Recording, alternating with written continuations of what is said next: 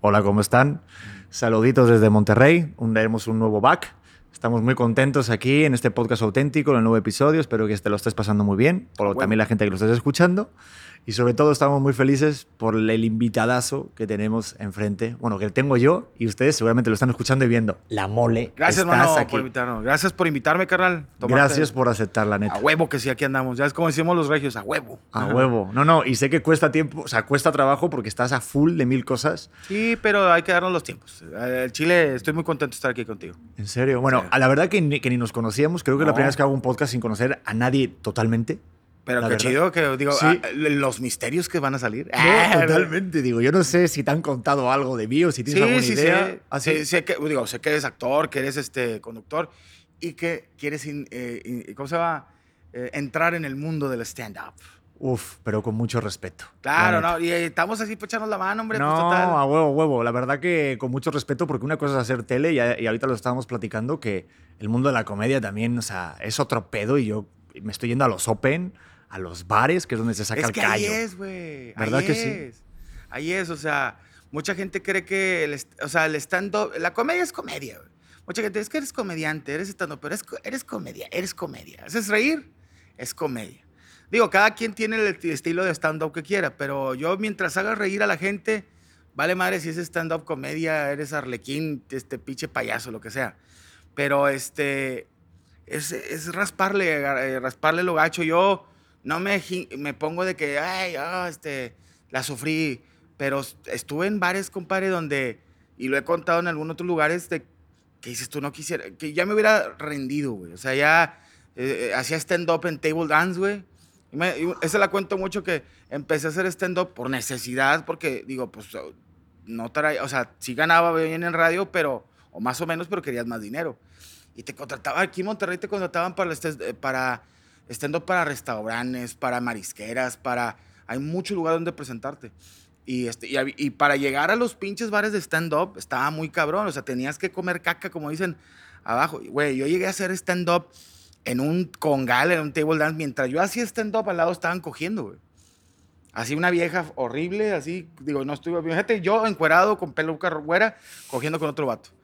Y tú dices, verga, güey, en verdad esto es lo que quiero, güey, en verdad, o sea, ya toqué fondo, pero eso es lo que te hace que cuando ya haces un pinche auditorio o haces un, un foro Didi, ya dices, güey, ya toqué, ya, ya tragué popó, güey. Entonces, tienes que rascarle, ir a los lugares, a las pulquerías, para que agarres, como dicen, el colmillito. El colmillo. Sí, porque una cosa es que realmente vayas a un lugar donde, claro, el público ya te conoce y vayan, pero también atraer la atención de un lugar donde no saben que va a haber comedia es lo más difícil. Uf, uf.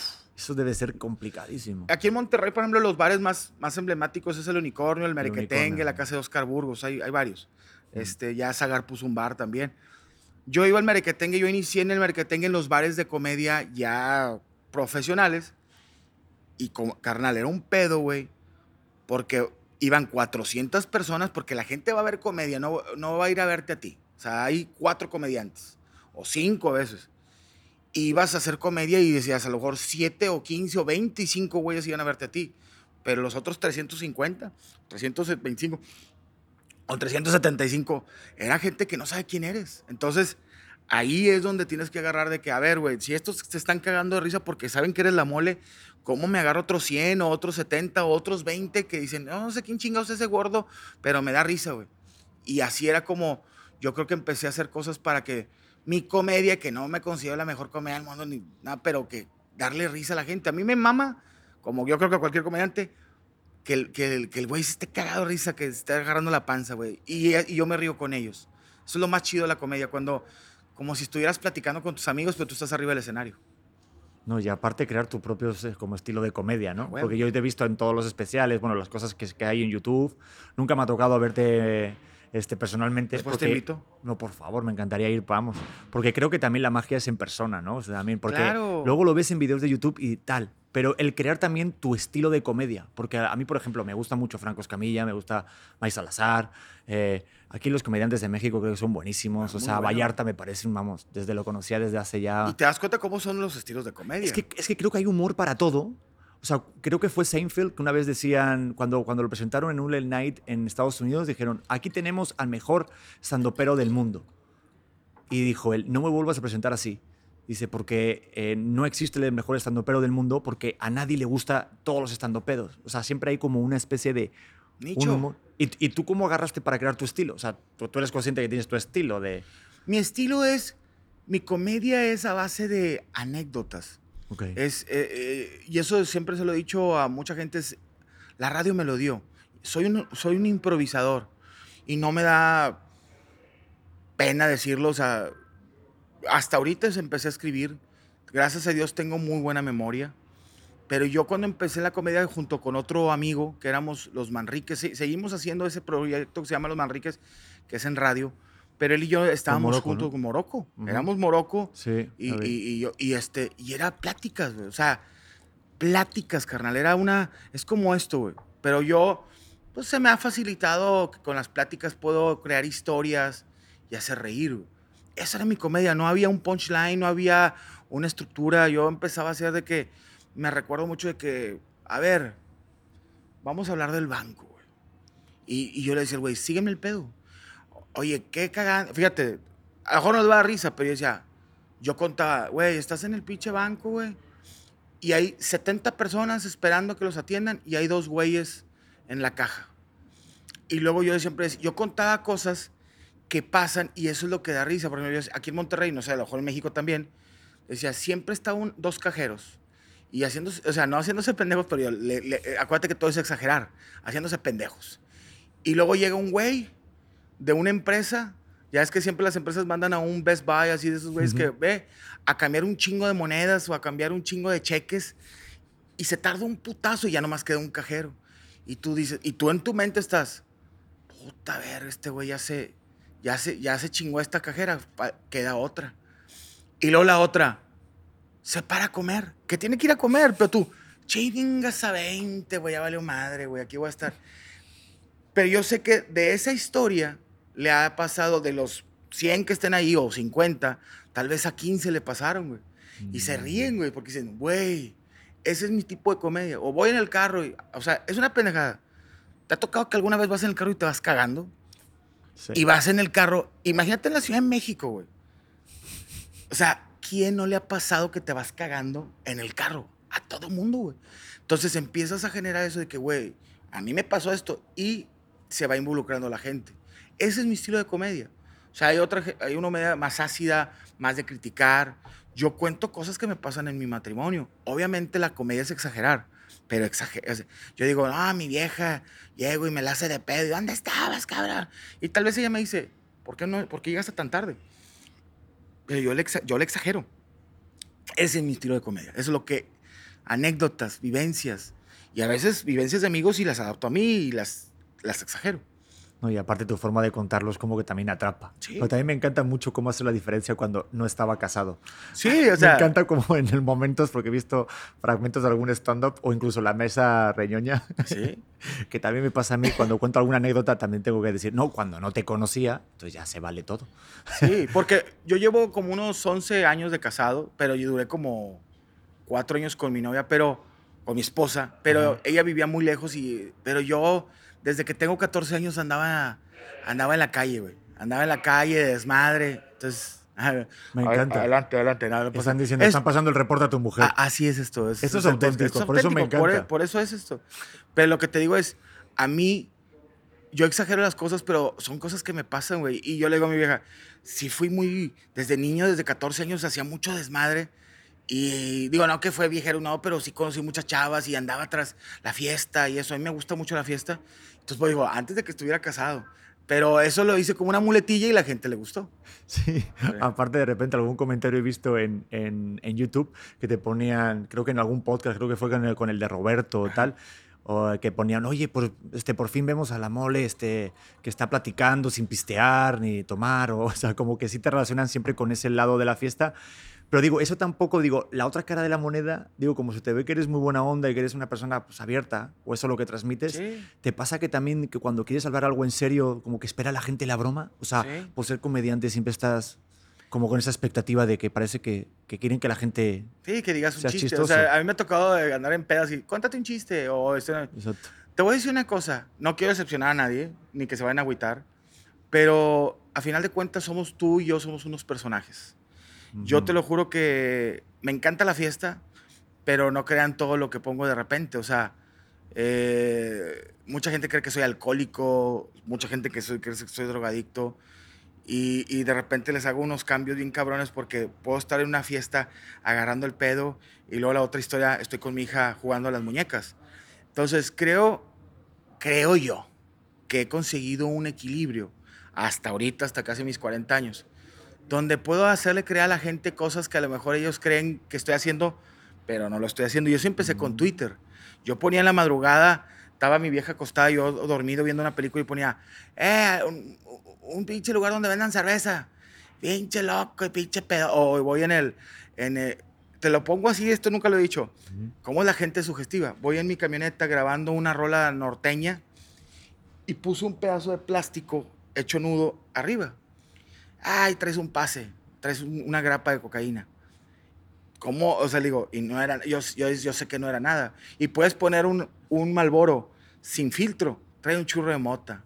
O, o sea, es, la gente a veces piensa que el personaje es así, cuando yo puedo a lo mejor, tú crees que estoy en la peda y, ay, drogándome, no sé, tomando, y estoy en mi casa jugando a las muñecas con mi hija. Soy, todos somos un personaje. Sí. Digo, la mole, sí me gusta la fiesta, pero la mole es un personaje. Iván es otra persona, yo tengo mis hijas, me gusta salir a comer con mis hijas, ir a, de vacaciones con ellas.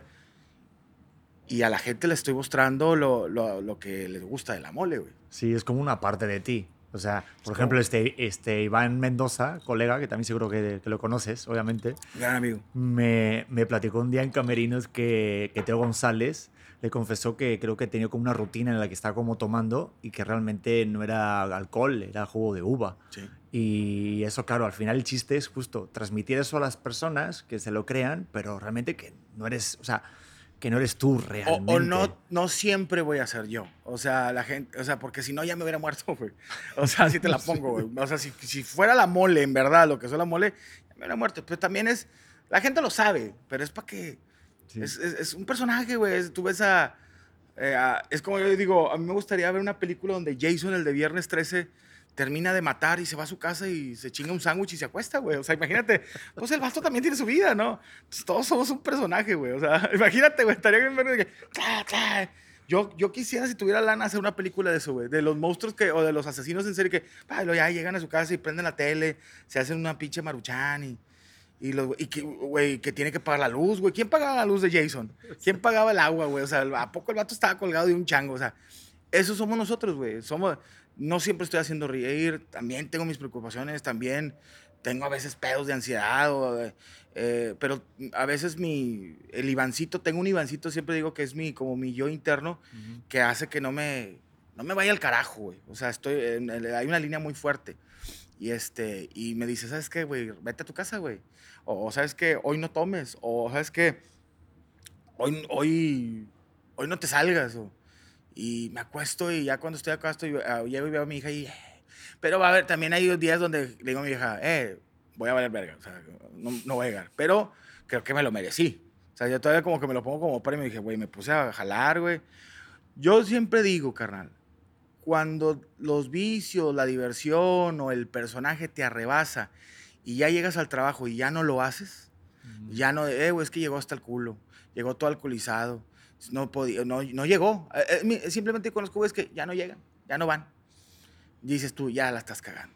Pero si tú- yo todavía puedo decir, digo, no es justificación que me puedo echar unos tragos y al otro día hay grabación y voy, echo un baño y voy, estoy presente y hago mi trabajo.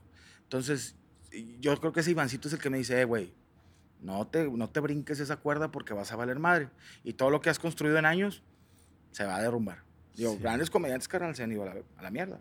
Sí, es como la parte esa del ego, cuando, cuando ya se crece demasiado más que la persona. O sea, decía Elvis Presley, que me encanta ser cantante, decía que era muy difícil estar a la altura de la imagen que representas. Claro. O sea, una cosa es que el público te ve de una manera y ya, por, ya te, como que te traga el personaje, ¿no? Y pff, digo, a ti te pasa que como tú, por ejemplo, eres la mole y luego eres Iván, digo, si tienes esa, esa diferencia, porque eso del nombre artístico, digo, a lo mejor alguno puede ser simplemente como una palabra, pero, Sí, pero a ti te de repente dices, no, a veces soy Iván, a veces soy La Mole, o sea, sí, tú internamente sí lo diferencias. ¿no? Sí, o sea, la mole es el. Es el desmadroso, es el que no envejece, es el güey que, que siempre dice que sí, siempre está contento. Y Iván es el güey normal, que, que tiene familia, que llora, que, que, que tiene pedos, o sea, que digo, pero no, es divertido también. Yo creo que mis amigos conocen al verdadero Iván, el serio también, el que no a veces no tiene que ser el, el centro de atención en una fiesta o algo, el que está escuchando, riendo. Este, pero me caen muy bien los dos. Así, a, a la verga hay otro güey. Chato, chato ya loco. Ya hay un alter ego así eh, extra. Pero me la paso chido, güey. Yo, yo creo que tengo una filosofía de vida. Yo, gracias a Dios, tuve una niñez muy chingona. Se logró eso a mis papás. No fui, no tu- tuve una fui un niño chiflado.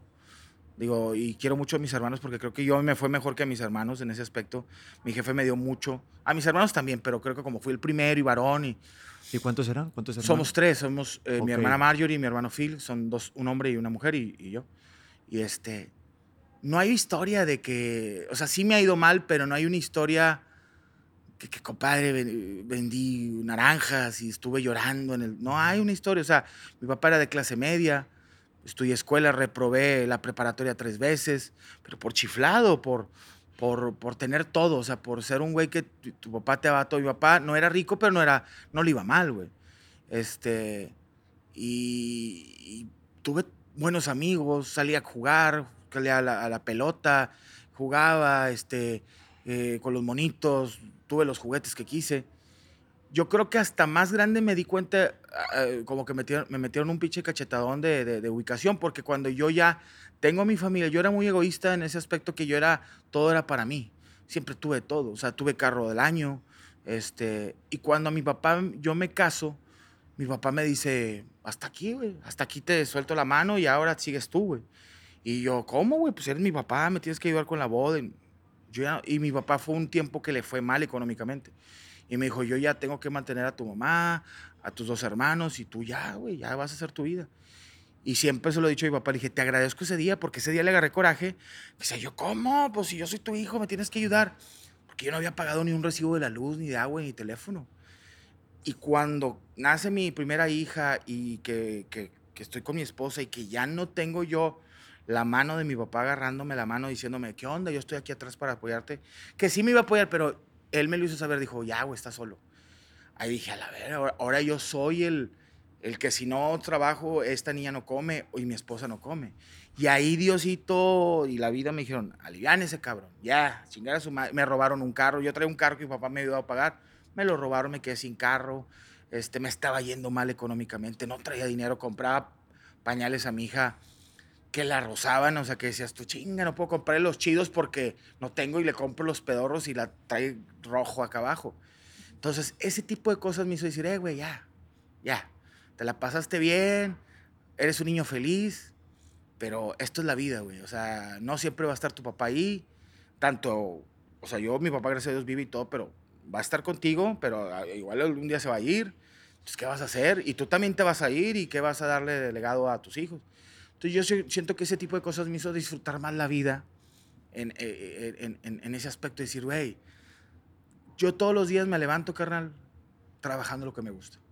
No, no, no estoy así como que chinga, güey, tengo que ir a grabar, güey, y a subirme a un escenario y a, hacer un, a reír a la gente y a cagarme de risa con Adrián Marcelo, güey. O sea, estoy bendecido en ese aspecto. Yo creo que la gente que se levanta todos los días, no todos podemos tener ese privilegio para trabajar en lo que te gusta, güey. But yo creo que.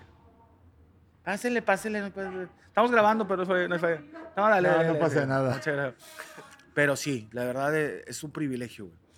Y ahorita lo platicaba yo contigo, güey. Es que ahorita me, me vinieron muchas imágenes de lo lo que estoy viviendo ahorita, es que justo... Tú estás viviendo tu sueño, güey. Sí, o sea, a ver, es que me vinieron muchas cosas. Por, lo- por, por el lado del hijo, porque ahorita yo voy a tener también un hijo y estoy en esas, todo, cabrón. Me está ahorita, si ya de por sí soy un culo inquieto, como dice mi mamá, eh, me, me- digo, el buen sentido de la palabra, no vayan a pensar otra cosa. Pero, te, Pero te ir so- mejor, te puedo asegurar que te ir mejor de lo que te esté viendo. Porque esa persona te va, te va a motivar más. Ya es tu sangre, güey. No, y me toca. O sea, ahorita esa frase que me dices me va directamente al pecho y me cambia hasta el- como la temperatura. Porque si es que el día que no me apetece, como que no me late levantarme o digo, "Ah, ah, hoy estoy un poco. Digo, no manches, no hay descanso. O sea, mi bebé tiene que tener, digo, las mismas, eh, digamos, prestaciones que mis papás me dieron a mí o incluso mejor. Porque mis papás, gracias a Dios, también nunca me faltó de nada. No tengo como un trauma que diga, wow, esto me pasó. Mis dos papás también viven. Que. Entonces, son muchas fortunas y Estamos decir, bendecidos. muy bendecidos. Y, estás bendecido, carnal, porque estás haciendo lo que quieres, güey. O sea, esto es tuyo. No, no es de Televisa, ni de TV Azteca, ni de Multimedios, ni de nada. Esto es tuyo. O sea, y yo tengo también lo mío y trabajo para Multimedios y hago colaboraciones con Franco Escamilla. Pero tienes, cuando tienes algo tuyo, güey, está bien chingón, porque te levantas y grabas y es para tu canal de YouTube, es para Sí. ti, güey. A final de cuentas, tu canal de YouTube, lo que monetices es para tu hijo o tu hija que vaya a venir. Y a lo mejor cuando te mueras y el canal agarra un chingo en Spotify y todo, ella se va a quedar con eso. Es como tu, ahí te dejo tu, tu aguinaldo. Eres- Y no, pues, pues, te juro, pues te juro que lo pensé, ¿eh? porque hace una semanita que me dijeron que estaba entre los 23 en la lista en Spotify, lo primero que le dije a mi mujer, que fue que la- a, la, a la primera persona que llamé, es de, esto se lo va a quedar mi querido Leo el día Leo. siguiente. Sí, se llama Leo, Leonardo Prieto Jax. Y ¿Mexicano o es español? Mexicano, 100%. Mi mujer es de Aguascalientes y van a estar aquí, ya tenemos el ginecólogo y todo. Está chingón. No, no, no, a huevo. Pues yo vine aquí en México y es mi vida. Ya estoy prometido, me voy a casar con ella. O sea, yo estoy muy agradecido con México y todo lo que me está pasando, pero siempre tengo ahorita esa mirada de, de por qué estoy haciendo las cosas, ¿no? Y lo que tú dices de eso, tener lo mío, digo, me da mucha emoción esto que he logrado en muy poquito tiempo, en un año o menos de un año, pero al mismo tiempo dices, estoy como en ese proceso, ¿no? Hace poquito estuve con Nayo Escobar, que también Sí. es de Monterrey, y digo, yo he trabajado, y siempre lo he dicho, en tiendas de ropa, de mesero, eh, limpiando meados, me da igual, o sea, y- o sea, a Todos huevo. hemos limpiado miados. A veces, A huevo. A veces el tuyo. Exacto. Y hasta de un compa. De un compa que te cayó A aquí en la huevo. espalda. Eso es la verdadera amistad. Sí. A huevo. No, Pero y- me refiero de que yo he estado en procesos de doblar ropa, de servir copas, y me decía con Nayo el otro día que estuve en su podcast, cuando estuvimos hablando de mi vida o hablando como recordando cosas, me dijo, ves, Pedro, ahorita estás doblando ropa. Como que siempre cuando he regresado a algún lugar, o sea, cuando he ido a trabajar en la India, a China o tal, regresaba a Madrid y yo trabajaba en una tienda de ropa, en Zara, güey. O sea, y me decía, le estás... un, un chingazo a tu madre, Sara, porque no hacen ropa 2XL. Oye, aparte encoge. Ahorita cada vez que le metes en la lavadora encoge la Sí, güey, pinche güey. ropa. Yo una vez me puse en la secundaria un, un pantalón Sara y ya se cuenta que traía los huevos aquí, güey. Pero digo, no ropa para gordos. Vayan a cuidar con el perro, güey. a huevo. y algo Pero que, sí. algo que me gusta de ti que ahorita platicamos, güey, es de eso, que tú has viajado mucho y me considero que yo también. Cuando conoces otras cosas de otro mundo, o sea, valoras lo que tienes. O sea, cuando conoces a un japonés, cuando conoces a un, a un- a un hindú o a una persona, a un ruso, tengo oportunidad, digo, no es de presunción ni nada, pero he ido a Brasil, a Cuba, a Japón, a Rusia, a, a Qatar, he estado con gente de de- de- del país de Qatar. Visualizas las cosas malas del mexicano, como Ujú. también las cosas que valoras del país que tienes, de, y, y la filosofía de que, de que el mundo, no, no, eres, no eres la última coca del desierto, o sea, Ujú. hay tantas cosas tan bonitas en el mundo que por eso digo, disfruta, tragarte un pinche taco como te disfrutas tragarte un sushi. Y te lo digo, a mí he estado tanto, es que no es depresión, se escucha medio mamador, pues igual, pero que una vez me tocó que echarme un churro de marihuana en Río de Janeiro, en la playa, al atardecer y dije, güey, no mames, güey, o sea, esto no me lo va a creer nadie, güey. Pero estoy en Río de Janeiro echándome un churro. Y luego después me tocó una vez escuchar hip hop cubano en La Habana. Entonces, son cosas que dices tú, güey. Una vez hice una carne asada con Franco Escamilla en Qatar, en el desierto. En Qatar. No. Entonces digo yo, güey, esto ni todo el puto dinero del mundo te lo compra, güey. Como puedo estar haciendo una pinche carne asada en San Nicolás de los Garza, en- en Monterrey, güey.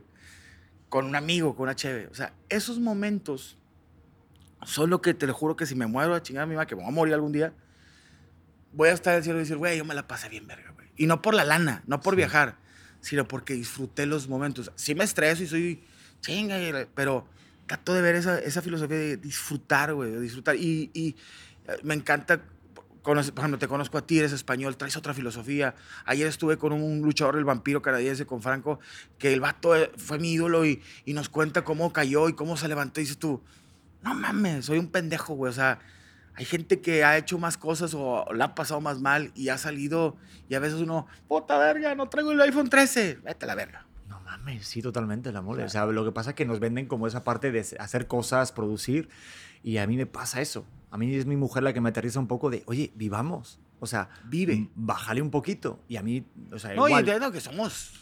Sí, o sea, a mí me encanta estar produciendo y tal. Hace poquito me dice, Pedro, hagamos un viaje, vámonos con mis papás, ah, tal. Y menos mal que, abro- que yo amo a mis suegros, los amo, eh, saludos. Ibas a Aguascalientes. Eh, sí, no, vamos a Las Vegas, que quiere ir mi, mi mujer, que le hace mucha ilusión, porque chingón. estamos a seis meses y dice, es mi último viaje. Ya, pero tengo este curso, tengo que tal. Pedro, por favor, es muy importante para mí. Güey, ya.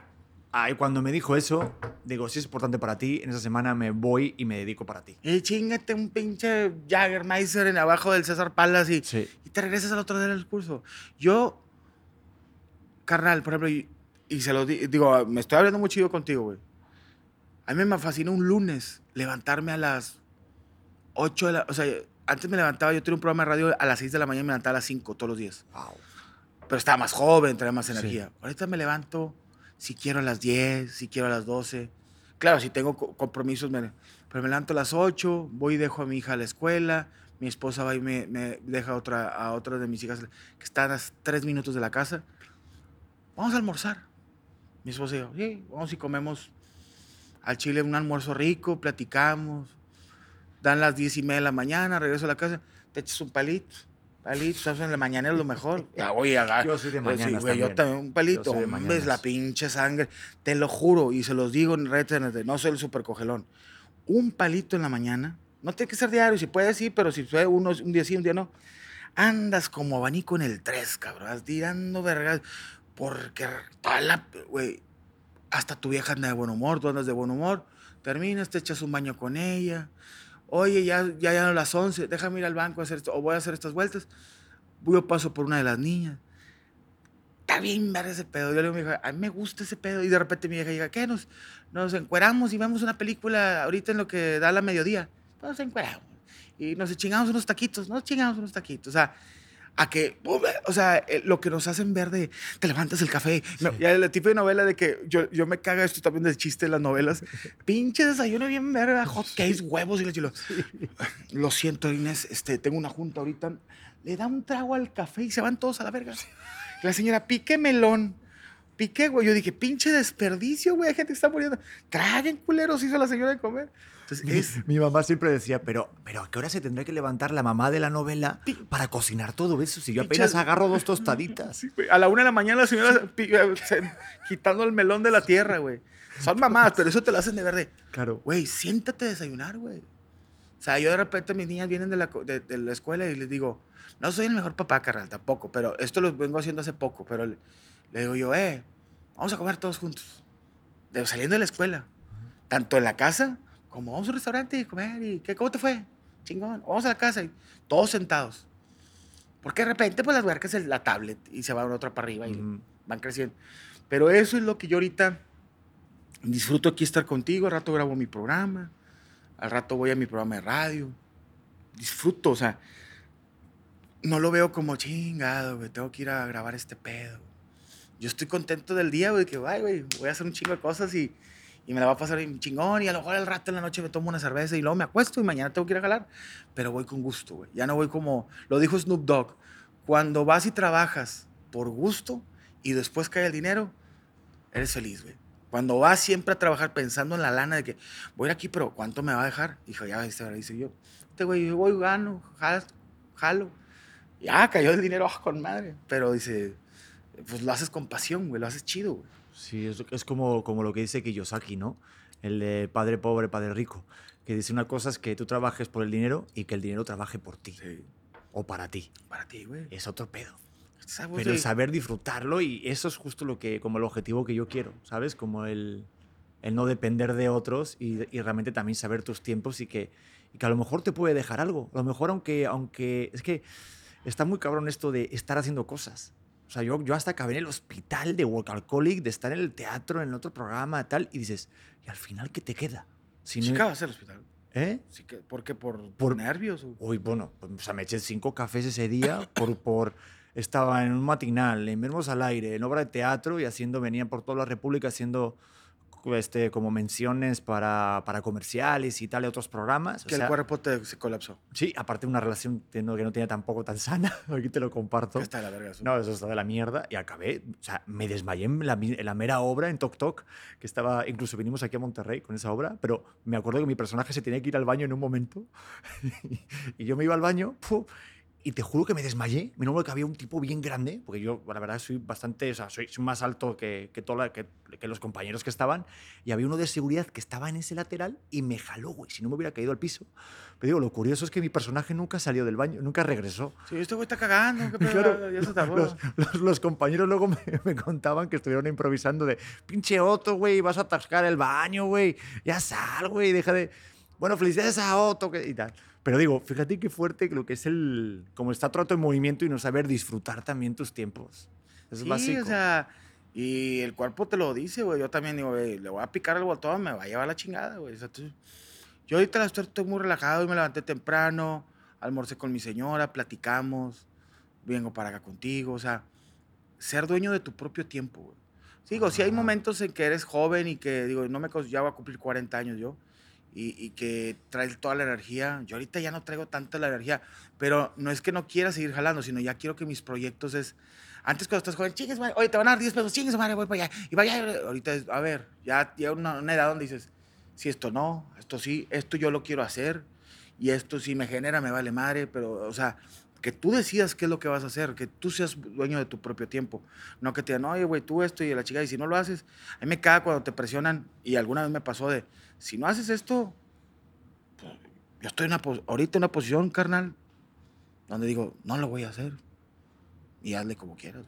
Y así, güey, o sea, se siente tan verga, güey. Porque llevo mucho tiempo, hice mucho tiempo donde, verga, lo voy a hacer. Sí. Porque te, te, pasa, güey. No, y con, con 20 añitos o así te dicen, a ver, tú tienes que tragar y tienes que picar piedra y el derecho de piso que suelen llamar. Digo, yo recuerdo una anécdota con Galilea, por ejemplo, Digo, un saludo a Gali, pero me acuerdo que una vez nos teníamos que aventar de, creo que era en Pátzcuaro, de como, una, como un lugar, como un acantilado pequeñito, pero había que tirarse al agua y era con el burro y con no sé quién más. Y me acuerdo que le dijeron a Gali, dice, no, mi hijo, a mí ya me tocó, yo ya ve tú. Como diciendo, yo ya hice todas estas cosas, puedo elegir. Y a mí no me dieron opción. ¿Te tiras o te tiras? Era, güey, tú estás aquí, eres el chavito, eh, pum, y te tiras o no te tiras. Pero es verdad que hay como un momento en la edad, digo, a mí me está pasando con 35. Como que estoy entendiendo lo que me decía mi mamá siempre. Mi mamá me decía, vive más despacio, hijo, vives muy deprisa. Sí. No lo entendí hasta ahora, ¿eh? Sí, man, y, no, no estoy diciendo que no sea, no sea responsable, pero de repente es bueno de repente mandar a la verga cosas. O sea, disculpa la palabra, pero es bueno de repente, no voy a ir, güey. Porque yo a todo decía que sí. Nunca, nunca supe yo decir nada que no. Y no es mala la palabra no, güey.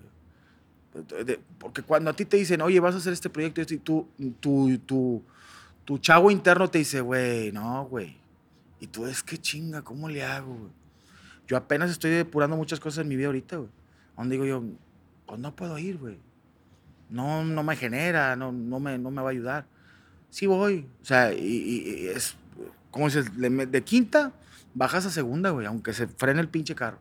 Y ahorita te lo juro que yo creo que estoy en una etapa, sí he sufrido ansiedad y algo de, de, depresión por otras cosas, pero estoy en una etapa justo, güey. A Rick, digo, volteo a ver a, mi, a mis hijas que están sanas.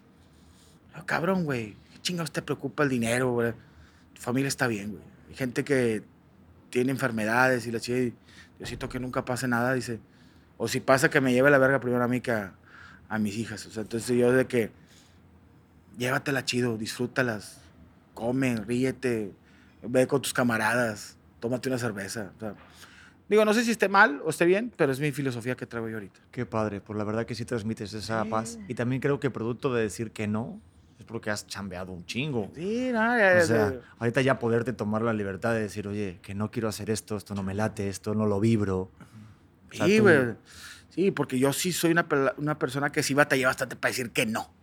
Siempre decía así, me decía mi hija, ¿qué dices? Y ahorita, a mejor lunes y martes me la llevo más tranquila, miércoles le meto recio, jueves, y luego viernes le vuelvo a bajar, y luego sábado le vuelvo a meter recio, y luego ya domingo, le- pero ya antes era hasta el domingo y la chingada, y entonces, nah, no, no era ni sano, ni tampoco ni económicamente, que dices, tú terminas todo hecho cagada para nada, pues no. ¿Y, y, y eso te lo hizo como en plan el, el matrimonio? Como la parte de los hijos, porque, Sí. porque lo estábamos hablando antes. Sí, digo, y como te digo, cuando estaba soltero, antes de que estuviera casado, pues a, a todo le decía que sí, andaba para todos lados, me valía madre, pero ahorita ya, y una etapa de, de- de- agarré una etapa de casado donde me valía madre, creía que yo que todavía estaba soltero, Ujú. y este, pero no, ya llega, llega un momento, no sé si porque ya voy a llegar a los pinches 40 años, pero donde ya le, le- freno, o sea, donde ya digo, eh, quiero disfrutar, yo, yo mis cumpleaños los disfruto mucho, soy de pedero, güey, grupos y la chingada y comida y pasármela bien, o sea, a mí me gusta pasármela bien porque, pues, ¿para qué, qué estamos en este pinche mundo sino para pasárnosla bien? Sí, no, pero lo que pasa que, claro, tú siendo papá de familia tienes tres hijas, esa parte de, hay que pagar esto, con la colegiatura, que también, Sí. bueno, yo no me quiero aventar todavía, apenas estoy los seis meses, pero ya me, ya me Va a hablaron. ya. pasar, va a pasar, pero digo, Digo, va a a salir, güey. Pero ¿cómo le haces con ese balance de, pues claro, o sea, también tienes que tener un balance entre el trabajo y la vida personal. Que te decía, yo sentí, por ejemplo, ahorita desde que me dijeron, bueno, que me dijo mi mujer, estás embarazada, estamos embarazados, vamos a tener el hijo, estoy muy feliz. El hombre y la mujer lo trabaja, o sea, va al cerebro de una manera diferente. O sea, no sé si te pasó a ti lo mismo, pero yo estoy en el proceso ahora de producir, irme afuera y moverme y mover estas cosas para tener estos pagos, para preparar como ir, me, como que me fui preparando más para el futuro y si yo, digo, aquí te lo comparto, sí me agobié algunos días de, y mi mujer me lo vio, me vio. Ella solamente quería que estuviera, o sea, ese lado emocional. ¿Tú cómo lo haces para mantener ese balance entre trabajo, vida personal? El, eh, te he batallado, güey. o sea, no ha habido ese balance todavía. Lo estoy consiguiendo apenas. Pero digo, hubo un tiempo en que no veía a mi familia. O sea, yo llegaba todo el día anda afuera y antes del COVID. Yo creo que el COVID fue también una cosa que me, No, claro. me ayudó. O sea, ahorita yo antes del COVID andaba con Franco de gira, en mis giras también, y para afuera, y luego estuve en lo- participando en lo del LOL con Sloboski y todo, y viajaba a México.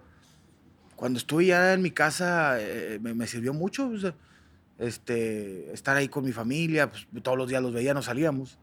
Entonces ahí, dije, qué chingón, güey, o sea, pasárnosla bien. Nos peleamos, discutimos también, pero a final de cuentas es tu familia, o sea, es, es, es, tu, tu núcleo, o sea, como dice mi esposa también, eh, la, la, la amo mucho, la quiero mucho porque es muy inteligente y me dice, carnal, yo ya hicimos ya nuestra familia, o sea, mis papás no dejan de ser mis papás, pero también ellos ya están, este, ya, ya, ya, ya batallaron con nosotros tres años.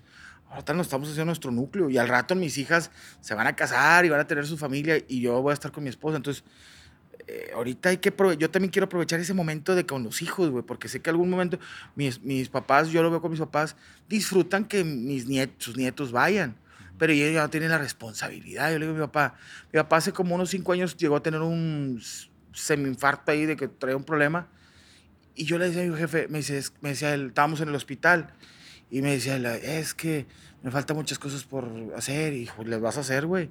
Pero quiero yo que, que pues y esto y el pago y que dejarles algo a ustedes. Y yo le dije, jefe, despreocúpate a la verga. Le digo, despreocúpate, así lo tenía. Le dije, si yo fuera tú, vendo todas mis propiedades, me compro un pinche Mustang y lo choco, güey, a Chile, güey. O sea, es tu dinero. Tú te pelaste la madre y tú me diste educación, me diste lujos. Ya, no te pongas a pensar qué me vas a dejar. Si algún día, Dios no quiera, falta, faltas y dices, oye, que una propiedad y la quieres este, darnos de, a mis hermanos y se, será. Pero no estés pensando, le dije yo, en qué nos vas a dejar. Yo voy a hacer mis propias cosas. Le dije yo al Chile, güey, viaja, güey, gasta, vende tus propiedades. No, no, no te las vas a llevar. Y yo, si no las quieres dejar, no las dejes. güey. Vete por todo el mundo a viajar, cómprate el carro que siempre quisiste. Haz lo que quieras, güey. O sea, le dije, no, te, no quiero que, que te pongas ahorita tus 60 años. Es que, ¿qué les voy a dejar a mis hijos? Y te lo digo una cosa fuerte. A mis hijas también les dije igual. Le dije, yo les voy a dar, lo digo a- al estilo, pues son chiquitos. Sí. Le digo a mi esposa, yo les voy a dar herramientas y todos los lujos que yo pueda darles, o no lujos, a las cosas buenas, pero para que ellas hagan lo suyo. Yo de viejo, si yo hago lana, esa lana es para mí. Y esa de yo de viejito, me la voy a mamar yo, contigo. Si me quiero ir de viaje, si yo tengo 70 años y me quiero comprar un pinche Mustang descapotable y que nos vayamos tú y yo rumbo a Mazatlán, pero ellas no van a decir, ay, mi papá se compró. No, mi jefe me dio educación para que yo me, yo me pueda comprar mi casa y no necesite de nadie. O sea, esa es mi filosofía. Yo también le digo, jefe, jefe, no te vayas pensando, no vivas tu vejez pensando en qué me vas a dejar a tus hijos. Porque si te das cuenta, nomás soy una pinche herencia y los hermanos se transforman. Todos son de que chingas a tu madre. Cuando era, yo te quería mucho, hermanito. Porque es porque a mí, yo le dije, si nos dejas algo y lo vivimos atrás, chingo. Y si no, te lo juro que se lo llevan mis hermanos. Y mis hermanos son buenos. Yo por eso, por ese lado estoy, estoy contento, porque digo, tengo buenos hermanos. No son hermanos que, eh, güey, mi parte. No son ambiciosos, mamones. Este, son... Pero eso también es un reflejo de mis padres que nos dieron buena educación. O sea, yo le dije, yo no los voy a chingar a ellos, porque yo he visto amigos que muere el papá, deja dinero y se transforman, compadre. Tengas a tu madre, vete, güey, es tu carnal, güey, naciste con él, vivían en el mismo cuarto y por un pinche terreno te peleas. No, a la ver. Entonces yo es igual mi filosofía, le digo a mis hijas, les voy a dar las herramientas para que ustedes sean chingonas. Si yo llego a hacer lana, y si no llego a hacer lana, tampoco quiero de viejito, "Eh, ayúdenme, porque no, voy a hacer mi lana para que yo, eh, estemos tu mamá y yo tranquilos. Y si quiero mearme, me meo. Y si, y si me y contrato una enfermera que me limpie la caca. Entonces digo, así soy yo. Digo, tal vez estoy mal, estoy bien. No sé, ustedes los que están viendo el podcast lo dicen, pero así es la vida, güey. Yo, mi jefe, por eso lo quiero mucho y mi mamá. Disfruten. Oye, mi hijo, nos vamos a ir, váyanse. Ustedes. Le digo, jefe, tú disfruta tu vida, güey. No, no andes pensando, chinga, si me muero, ¿qué le dejo a mis hijos? Le dije, ahí, te- yo creo que te- hasta te vas, te muere- los señores que se mueren así, no descansan allá en el cielo. Estás, chinga, están peleando mis hijos por un pinche terreno. Vendan todo y chíngenselo. Sí, porque luego la, como que la lana transforma a la No, gente y pasa en las ojete. mejores familias y te lo cuento, o sea, y te lo digo por propia experiencia. Sujete. No, es mi ojete, mi ojete.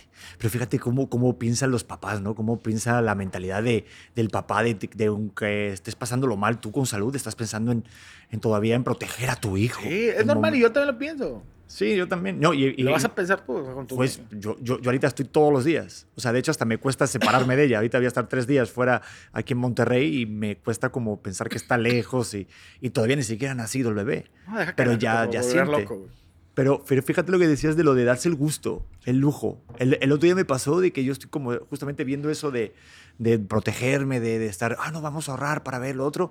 Y fuimos a un restaurante y me decía mi chica, no, Pedro, vámonos. Digo, es que no sé si es muy caro. Pedro, dámonos el gusto. Darse el gusto de las cosas. güey. Te digo, yo ahorita yo te veo y yo la verdad me siento un afortunado de que digas, oye, me voy a dar el gusto de ahorita platicar y darte el tiempo y darme a mí el tiempo. Pero no mucha gente lo hace. Y dices, yo hago otra cosa, a mí me das igual y no sé si es producto del ego o de ahorrar dinero, o sea, mil cosas. Es que no estás mal, digo, yo también lo, lo, lo- lo tengo igual, güey. O sea, uno, eh, eh, uno pues no te quieres, de- de- de- este, como dicen, de descapitalizar, o digo, no que tenga nada, pero dices tú, ay, tengo 5 mil pesos ahorrados, no los quiero agarrar. Es bueno ahorrar, güey, pero a veces dices tú, chinga, güey, hay gente que se parte toda la vida trabajando para juntar dinero para la vejez, pero en toda su juventud no disfrutó ese, ese dinero, ese, ese trabajo, güey. Ya si te mueres y el que lo disfruta son los hijos y se pelean y la chingada. Entonces yo le digo a mi vieja, yo tengo una filosofía que mi papá me dijo que no es la super filosofía, es, güey, gasta y ahorra, güey. O sea, date lo- digo, pues, mu- mucha gente va a decir, sí, puto, pues yo gano 8 mil pesos al mes. Entiendo, güey, pero si a tus proporciones, güey, si te su chinga, güey, gano 8 mil pesos al mes o, o 5 mil pesos al mes o mil pesos, o- o- pero te quieres chingar una caguama, dátela, güey. O sea, digo, entiendo, hay proporciones y la gente puede criticar de que, güey, pues tú ganas más que yo, como un güey gana más que yo, otro comediante. Pero si yo tengo es- ese momento en que dices tú, eh, güey, mi esposa me dice, vámonos de viaje a Zacatecas, güey, o a Aguascalientes, o a Guanajuato.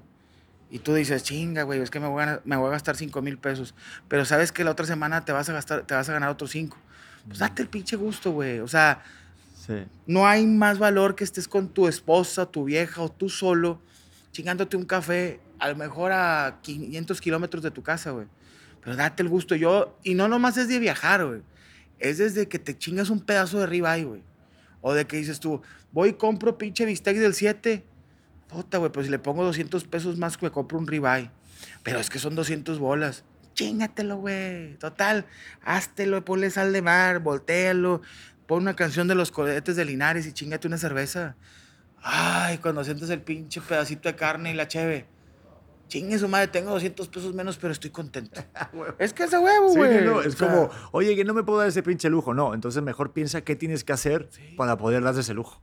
Y yo, por ejemplo, ya- yo, yo, o sea, yo lo veo contigo. O sea, viendo un poquito todo lo que haces, o sea, tú le chingas un montón. Perdón las palabras, yo no sé si nos van a censurar, me da igual. Acabo de decir Pero- como seis veces, perdón. Ah, bueno. Dale, no Sí, ya estamos. me pones pip. Pa, no, da igual. Pero, joder, ve- ves todo lo que haces, o sea, todos los contenidos, no solamente en tu programa de radio o en multimedios, sino solamente tu canal, tu propio canal o tu- tus propios eh, contenidos, ya es como si fuera una televisora, como una parrilla. O sea, está cabrón, la neta, Sí, no sé de dónde sacas, o sea, lo de, lo de la experiencia de Regia, lo del... el- Después el- te voy a invitar para hacerte una experiencia. me encantaría, vamos, y aparte... Para que sepas que es una experiencia. regia. No mames, y aparte me encanta la comida aquí de, Yo, de yo Monterrey. que- sí, o sea, yo ahorita saqué lo de la experiencia regia y es una plática, güey. Es una plática, o sea, he hecho muchas pláticas, pero una plática como esta, pero hago que te estoy poniendo un pedazo de carne. Aquí el regio así es. Sí, sí, como una carne asada. El regio el- prende el pinche. y Yo tengo un chiste de eso, de que aquí en Monterrey la raza hace. Oye, falleció papá, una carne, güey. Oye, va- le van a quitar la pierna a mamá por el azúcar, una carne. Y es más, echamos la, la pierna al asador. Por todo prendemos, güey, el carbón, güey. Hay gente, yo, yo decía un chiste, hay raza que trae carbón en la bolsa, güey, así de que, es una carne, sí, aquí traigo, güey, déjame. Y un bistec en el culo, la verdad. O sea, pero está bien chingón eso de aquí en Monterrey porque prendemos el carbón por nada solamente para juntarnos. Yo, yo tenía en la, en la universidad varios amigos de que, güey, era un martes, pinche martes, estamos en la, en la universidad, yo iba de 6 de la tarde a 8 o 9 de la noche a la universidad, me tocaba en la noche, salíamos a las 9, ¿qué pedo? Hombre, güey, al chile yo no dijo, es martes, güey, no era fin de semana. Ahorita ya en estos tiempos ha- hay fiestas de lunes. En mis tiempos era el, el fin de semana empezar el jueves. Güey, pues vamos a la casa de este güey. ¿Cuánto traes? Al chile, güey, le eché 100 bolas a la gasol- de gasolina a mi carro. Traigo 70 pesos. Yo traigo 50. Yo traigo 120. Dame, güey. Un vato, oye, güey, tengo dos, tres pinches bisteces ahí en el, en el congelador de mamá. Tráetelos. Oye, yo voy a comprar una botellita de, de, de, de- whisky del barato, del del Oxxo, que te viene, que es más cara la bolsa de hielos que el pinche whisky. O sea, Sí, así, así está es, de la ojete. sí. o sea, que Está más ca- O sea, compra la bolsa de hielos y te regalan la botella de whisky. La compraba el güey y este, y, y de repente, un pinche, no sé, un whisky y se llama Martes de Pellejos. Aventábamos pellejos ahí. Pellejos al asador, güey. Te tocaba un buen pedazo de carne de pedor, pero no nos valía, nos valía madre la carne. El chiste es que estábamos conviviendo. Poníamos tortillitas y todo. ¿Qué onda, güey? Ja, ja, ja. Whisky. Pedorro. No era etiqueta negra ni nada. Che, whisky pedorro. Daban las 11. Hombre, o 12. Compadre, ya nos vamos. Y nos íbamos a chingar. Pero era el- por convivir, güey. Como para platicar y aparte ahí conoces a la, realmente a la persona, A ¿no? los amigos. A huevo. Qué chingón. Mira, eso yo la verdad que no tengo como la costumbre, pero sí veo que aquí en Monterrey es eso, carne asada. Ahorita que voy a quedar con, con, este, con Maurice y con Farid, me decía, no, con Nayo Escobar, me decía, vente a la casa. También todos, César Lozano, o sea, tengo muchos amigos acá y me decían, chingón. vente, todo Ya, me-. También, también me tienes a mí, cabrón. Ay, no, pues gracias. O sea, uy, hasta ya me carga el micrófono, pero gracias, la verdad que sí. Porque creo que ahí es donde lo conoces. Porque una cosa es lo que digo, lo que, lo que, lo que decíamos al principio, de las máscaras, de, ah, pues soy Pedro, lo que conoces, de, no sé, las imágenes, lo que te hayan dicho de mí. Y otra cosa, otra, otra cosa es luego echando la carne asada, echando ahí tu pisteo, o sea, estás ahí Ahí eres tú. tomando. Ahí eres tú, güey. Y la verdad, yo soy muy poco, a mí me cuesta muy poquito, ¿sabes? Abrirme cuando de repente siento como una comodidad de que sabes quién eres, o sea que te da igual lo que digas, que no te están juzgando, porque a veces lo notas, ¿no? Cuando estás en un lugar que haces un chiste, como tú me decías, que tú haces chistes de todo. Yo también, güey. Yo hasta en un velorio. O sea, yo me acuerdo, mi abuelo, la primera vez en mi vida que fui a un velorio, mi abuelo vino con un folleto. Dijo, oye, yo quiero este, ¿eh? A mí no me regalen el este de flores eh, baratito, ¿eh? Eh, a mí A mí no me vengan con chingadas. Y Y todos, todo, señor Cristino, porque, porque en paz descanse mi abuelo Cristino, me decía, mi, mi, mi mamá y todos mis tíos, por favor, deja de bromas, compórtate. Y mi abuelo me decía, "Shh, vente para acá. Y me llevó y me dijo, je, jamás se me olvidará. Me decía, a ver, esa de allá, esa, esa tumba allá, yo quiero esa. Y no hagas caso a tus padres, que era más barata, y cómprame la cara. Huevo. Corte al año siguiente falleció, cabrón. Y yo sentía, o sea, tenía un buen recuerdo. Aparte fue en el mismo velorio, o sea, el mismo lugar, el tanatorio que se dice allá. Pero aquí es la velorio, ¿no? Donde, Sí, velorio. Donde, donde, Funeral. Funeral. Y, y- Funeraria. o no sé, eso, fune- funeraria. Y yo veía todo, o sea, en el mismo lugar donde me había dicho mi abuelo el, día, el, el año anterior, eso, y yo estaba muerto de dolor, claro, pero solamente de recordar lo que me decía en ese momento, esbozaba una sonrisa de, no mames, hay que tener huevos. No, qué, velorio". qué, qué pinche señorón, disculpa la palabra, pero qué pinche ese señorón Gracias. cuando le, a- le das esa cuando le das ese enfrentas eso a la muerte, o sea, ese es de que dices tú. Eso se, se va que es un señor que vivió chingón. Le dice, eh, güey, a mí me dame este, güey. Hacían mis abuelos igual. A mí dame este, yo ya tengo mi terrenito. Que no le tienen miedo a la muerte, que dice, güey, aquí están mis hijos, ahí está mi nieto. Ya lo hice, güey. Eso es eh, eso que te dijo tu abuelo, el, eh, no el burlarse, ese, ese, ese, esa risita, el, el, enfrentar así la muerte, habla de una persona plena, güey. Que, que- porque tú ves, no, güey, ya no me quiero, güey". O sea, cu- cuando eres una persona que vivió. Sí, no, y aparte la risa para mí es una herramienta para sobrepasar y para po- poder sobrellevar muchas cosas. O sea, no sé si a ti también te pasa. Yo, Sí. yo para todo. Últimamente hice un taller de la semana pasada con un coach y yo me he dado cuenta eh, con ese taller, la neta, la mole, que, que, que yo utilizo muchos chistes así tontos, ¿sabes? En momentos en los que me siento como incómodo o no quiero irme como a profundizar cosas porque intento como que haya un buen clima, pero realmente estoy como Sí, ocultando o no tocando cosas que tal. No, ¿no? pero la- la- la- la- los O sea. chistes y las risas, para eso es, güey. Te digo porque me pasó en un, en un, este, en un velorio igual. Murió el papá de un amigo. Entras al velorio, entra el mood de, ay, güey. Sales a la salita esa donde están las galletitas Ujú.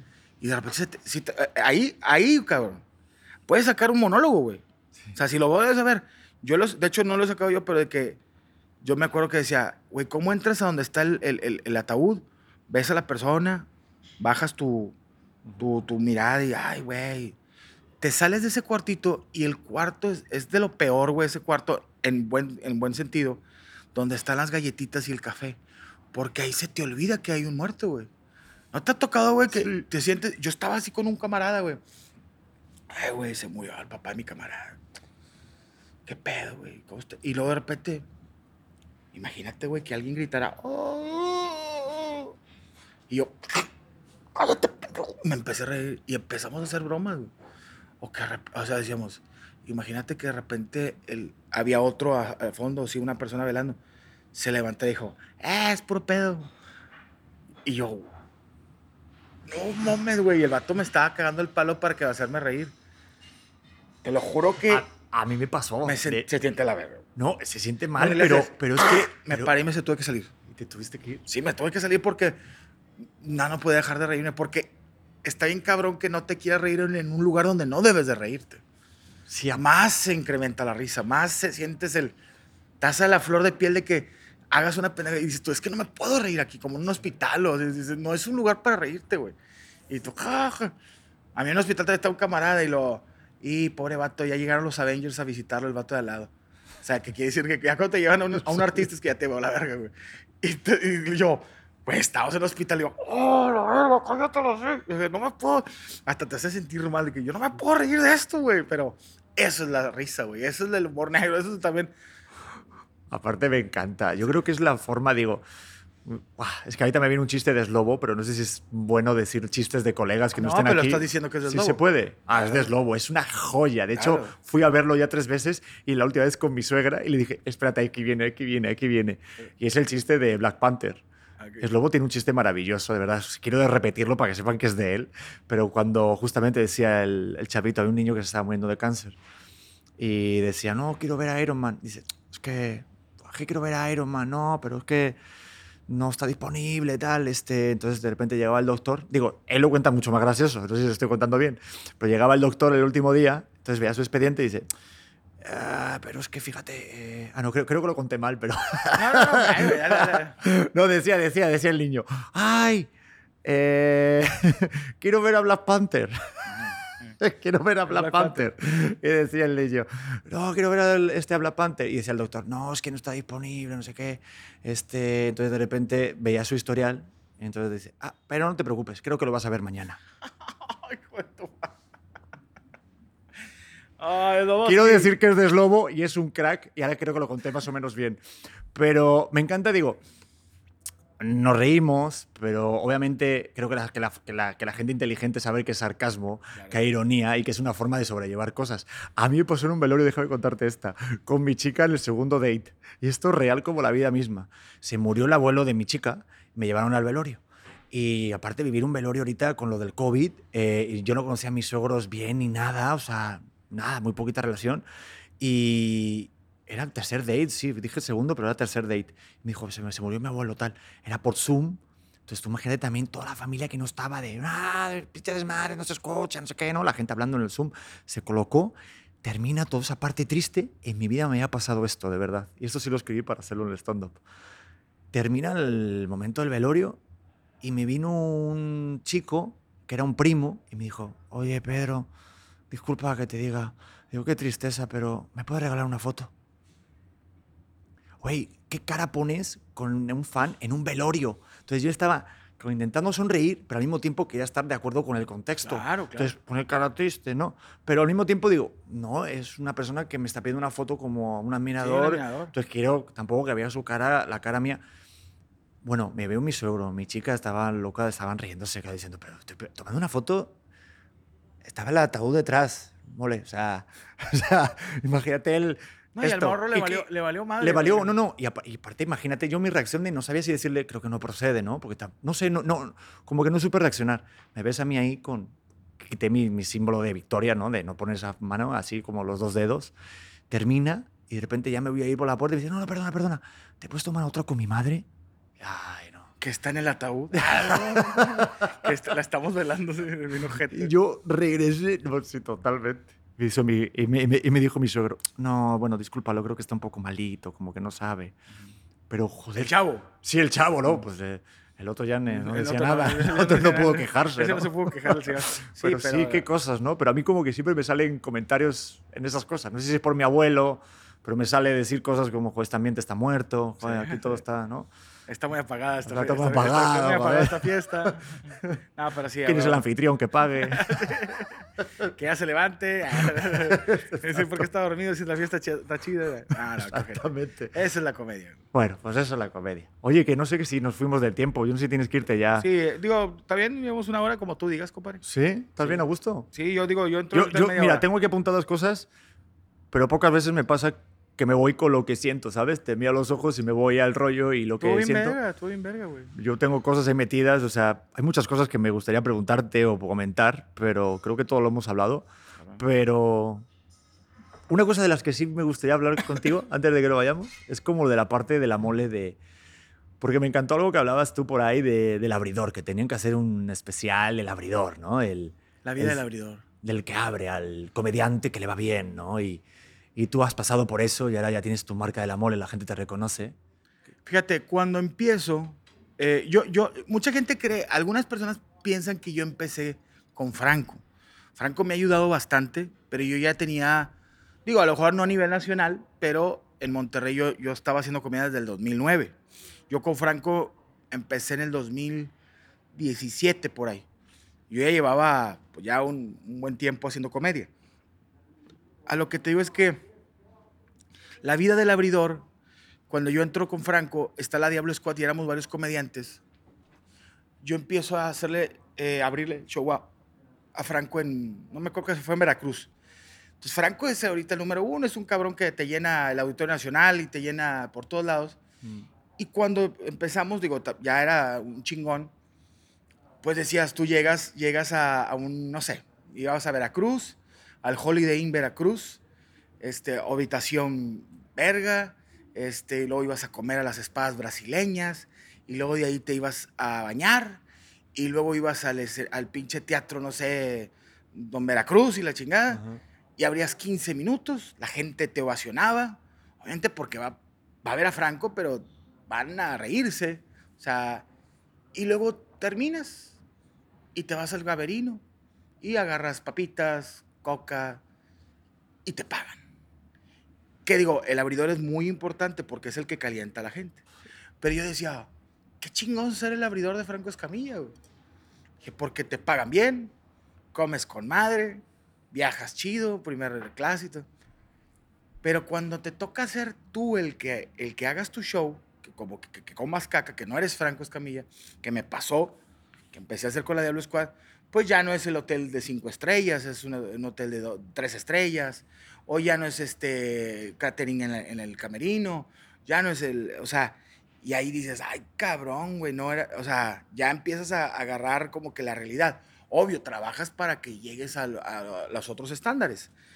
Entonces yo empecé a darme risa eso de que decía, me fui con él a Estados Unidos, estaba bien chingón, güey, o sea, el ir a hacerle show a Franco, a abrirle los shows, está bien verga, güey. O sea, porque aparte que el público de Franco es súper chido y es el mismo público mío porque pues, estoy con él.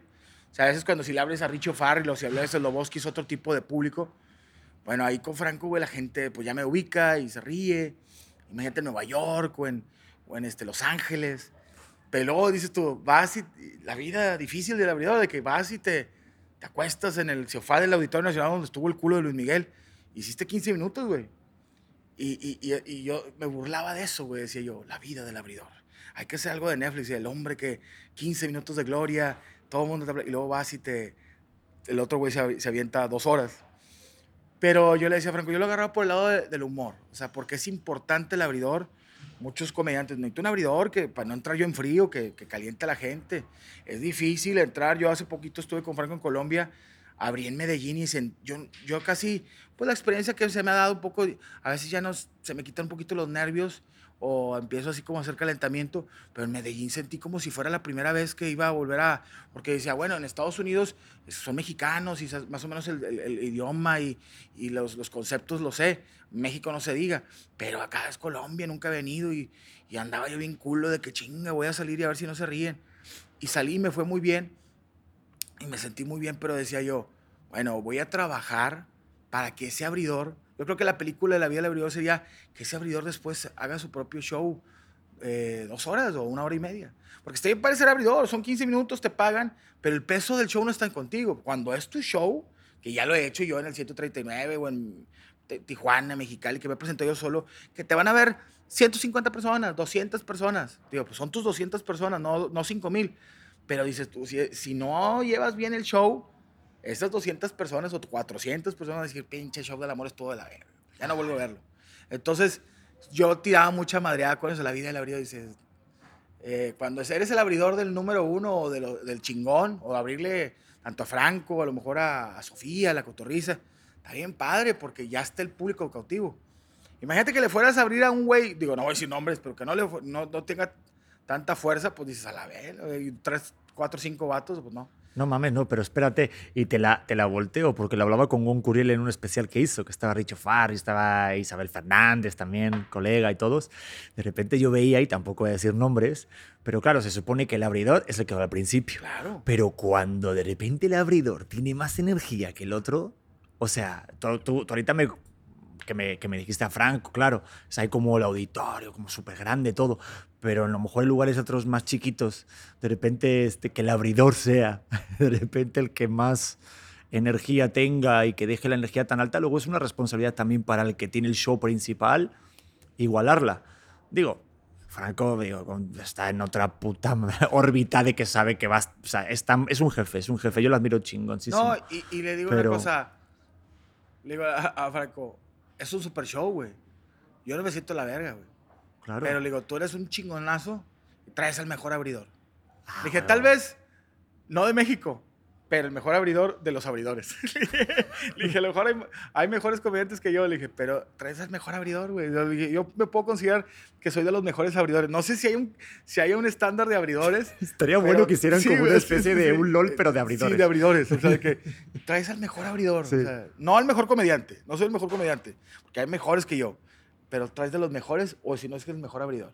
Le digo, y Frank se la cura. Le digo, pues, pero sí, es, también, también respeto porque con, yo he tenido abridores y, es una responsabilidad, güey, de ser un abridor porque es dejar a la gente El abridor es el que se chuta el de, a ver, ¿dónde me voy a sentar? Y estás contando el chiste y, Sí. ay, aquí me pongo, vente para acá. y o sea, que, que tienes que cautivar a la gente, o sea, agarrarla.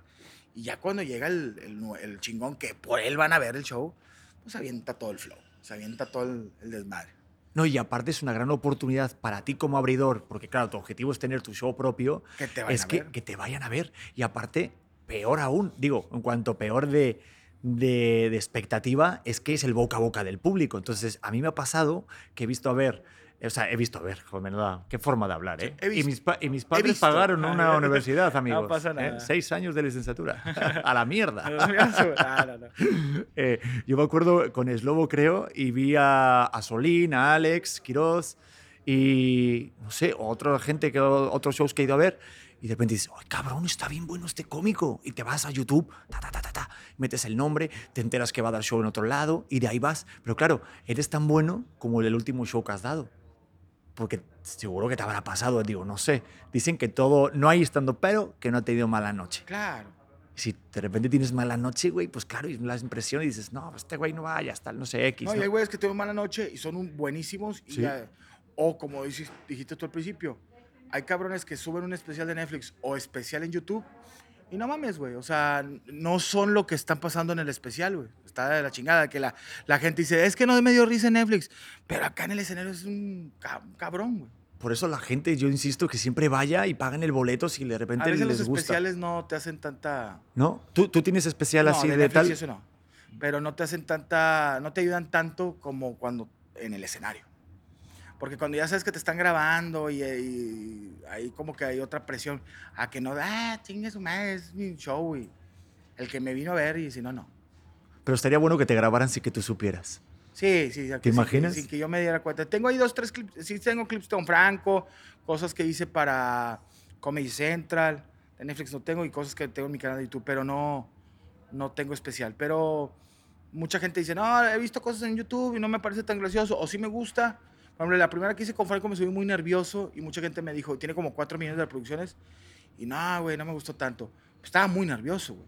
Que era Comedy Central y había poquita gente. La gente andaba fastidiada porque eran un chingo de comediantes. Digo, de Comedy Central, de, con Franco Escamilla, de que porque un chingo de gente estaba Teo González, Richo Farrell. Andaba nervioso, era la primera vez que subía. Y en Comedy Central ya, ya estaba Wow. más soltadito, ya traía más callo con ese tipo de cosas. Y me fue mucho mejor. Y la gente se, se pues, comentó diferente. O sea, que, ah, sí me gustó lo que hizo. Ese fue el de la de, la de que hablas de gordo. Del gordo, eh, porque soy gordo. Esa me encanta a mí. Sí, Aparte, hace poquito tuve una invitada que me decía, por ejemplo, que los chistes de gordos o así solamente lo puede hacer la gente gorda. Y, No le queda un, flaco hablar de gordo. Claro, tampoco. Pero digo, también es por la concepción que tenemos de la palabra gordo. El otro día leyó, bueno, yo a mi chica la llamo gordi o gordita y ella me llama gordito. Y una fan me escribió súper, pero así, ¿eh? Me, me reventó. ¿Pero por qué le llamas gorda? Está embarazada y está hermosa. ¿Y por qué le dices esas cosas? Tienes que cuidar todo. Digo, espera, espera, espera. Digo, te invito a que hagas un ejercicio de poner el significado a la palabra gordo o gordita. Para mí no es nada negativo. De hecho, ella me lo llama a mí. Mi madre también, yo soy dicho a mi madre gordita o así. Y para mí no es nada negativo. Pero es como la concepción que de repente le da a uno. Sí, digo, ¿No? a lo mejor hay mucha gente que. A los gordos, que, eh, gordo. Pero yo tengo amigos que dicen gordo. Sí, o la mole. Pero cuando yo estoy en un, un club o así, un beto gordo, así como que, eh, pues, pues, todo así, Pero es "Oje- como la ojete", connotación, como la connotación, como gratitud lo con la que te está diciendo. ¿Cómo lo dices? Claro. Sí, eso es normal, pero es parte, es parte de y, y te vas ahí como que como acostumbrado. Chéquelo ese en el COVID Central, ese me fue bien. Está pero voy a, estar- voy a armar otro. Quiero armar otro que se llama Estoy envejeciendo, que ese no lo he sacado. Y a ver si, a ver si les, les gusta, después te lo presento. ¿Sí te sientes muy viejito? No, no, no, pero eh, digo yo que sí, estoy envejeciendo, pero con estilo. Yo te veo muy bien. Muchas gracias. Y la neta te veo con, con, muy, con muy buena actitud. Eres un tipo real. Y tenía ganas de tenerte aquí en auténtico porque, pff, la verdad, es que no hay otra persona más auténtica o de los más auténticos, ya no solamente de Monterrey, sino de México, del Gracias. mundo. Y todo el mundo me lo dijeron cuando de repente digo, oye, que me escribió la mole, que o sea, me contestó y me decía, oye, qué buen invitado. Y eso está chingón, Gracias. porque no de todo lo dicen. Gracias. Te lo agradezco, hermano. te Esto es una mucho. despedida, ¿verdad? Ya, ya, ya, Sí, viste sí, que puse sí. tono de despedida. Sí, gracias. Y pues, no, ese es. Y pues bueno. Oye, ¿y qué proyectos? ¿Qué viene? Oye, eso me caga a mí que me digan. ¿Qué proyecto? Oye, ¿qué, qué, qué onda con, con eh, el tú del futuro? Este 2022. ¿Qué le gustaría decirle a la mole del 2025? Sí, del 2025 dijo, cuídate, güey, los triglicéridos. No. no, te agradezco bastante, carnal. Y Sí, la verdad, quizás. digo, ahorita la gente lo está viendo, no sé si lo van a editar, pero andamos eh, en frío. Ahorita voy para mi programa de televisión, no, que no. después te voy, a volver- te voy a invitar. Por Y Te voy a favor. invitar a mi programa de, de, eh, Experiencia Regia. Pero la verdad, la plática estuvo chingoncísima. Me voy hasta relajado. En serio. Ahorita llego metiendo un chingazo al, al productor. Digo, pues muchísimas gracias. A ti, Mira, ya hicimos ya el tiempo, creo que vas perfecto Sí, para irte con, creo que vas a perfecto, tu programa o con Adrián. Sí. Pero neta, una vez más, gracias. De verdad, qué bonito, ¿viste? Aquí cómo nos damos las Fluyó. gracias y la neta. Eh, que fluya. Que ¿no? fluya. Pues ahí estaremos apoyándote en lo que sea. Gracias. Digo, tus redes creo que es la mole chida, ¿no? Es la mole chida en Twitter, mole82 en, en Instagram. Soy la mole chida. Tengo dos Facebook. Tengo uno que es Soy la mole chida en Facebook y busquen la mole chida. O sea, como la mole chida. Este, tiene la misma foto así az- azulita. Y en TikTok también estoy como la mole chida. Pues ahí estaremos siguiéndote. Gracias, hermano. De hecho, yo te sigo desde la primera vez, creo que te invitó Roberto. Ajá. Quiero que sepas que este podcast inició, me dio como esa creatividad desde ese capítulo que vi entre ustedes y dije, tengo que hacer algo, algo que sea real. Y- un saludo a y, mi te compadre tengo aquí enfrente y ha sido cumplir ese propósito, la neta. No, te, pues, dame, aquí andamos, carnal. Somos, como dice la rola, estamos los que estamos y somos los que somos. No pasa nada. A huevo. Pues Gracias, nada, pues, ah, pues gracias a toda la gente que está escuchando esto en Spotify, Amazon, Deezer y en iHeart. Gracias. Tinder, Tinder. Y gracias una vez más por hacernos de estar en la lista de los 23 más escuchados en Spotify, la lista de ocio. La neta, Y vas a estar, en, no nomás en los 23 me he escuchado, o sea, en los 15, más- al rato vas a estar en los... Eh, chinguele. Me A, ver, a si me a ver si me hablas cuando ya estés en los primeros 10. Yo te digo que yo limpié meados y sigo limpiando meados. A huevo, eso, eso siempre va a ser así. Nos vemos, suscríbanse por favor el canal y nos vemos en el siguiente episodio. Bye. Judy was boring. Hello. Then Judy discovered ChumbaCasino.com. It's my little escape. Now Judy's the life of the party. Oh, baby, Mama's bringing home the bacon. Whoa, take it easy, Judy. The Chumba life is for everybody. So go to ChumbaCasino.com and play over 100 casino style games. Join today and play for free for your chance to redeem some serious prizes. Chumba, chumbacasino.com. No purchase necessary. Void where prohibited by law. 18 plus terms and conditions apply. See website for details.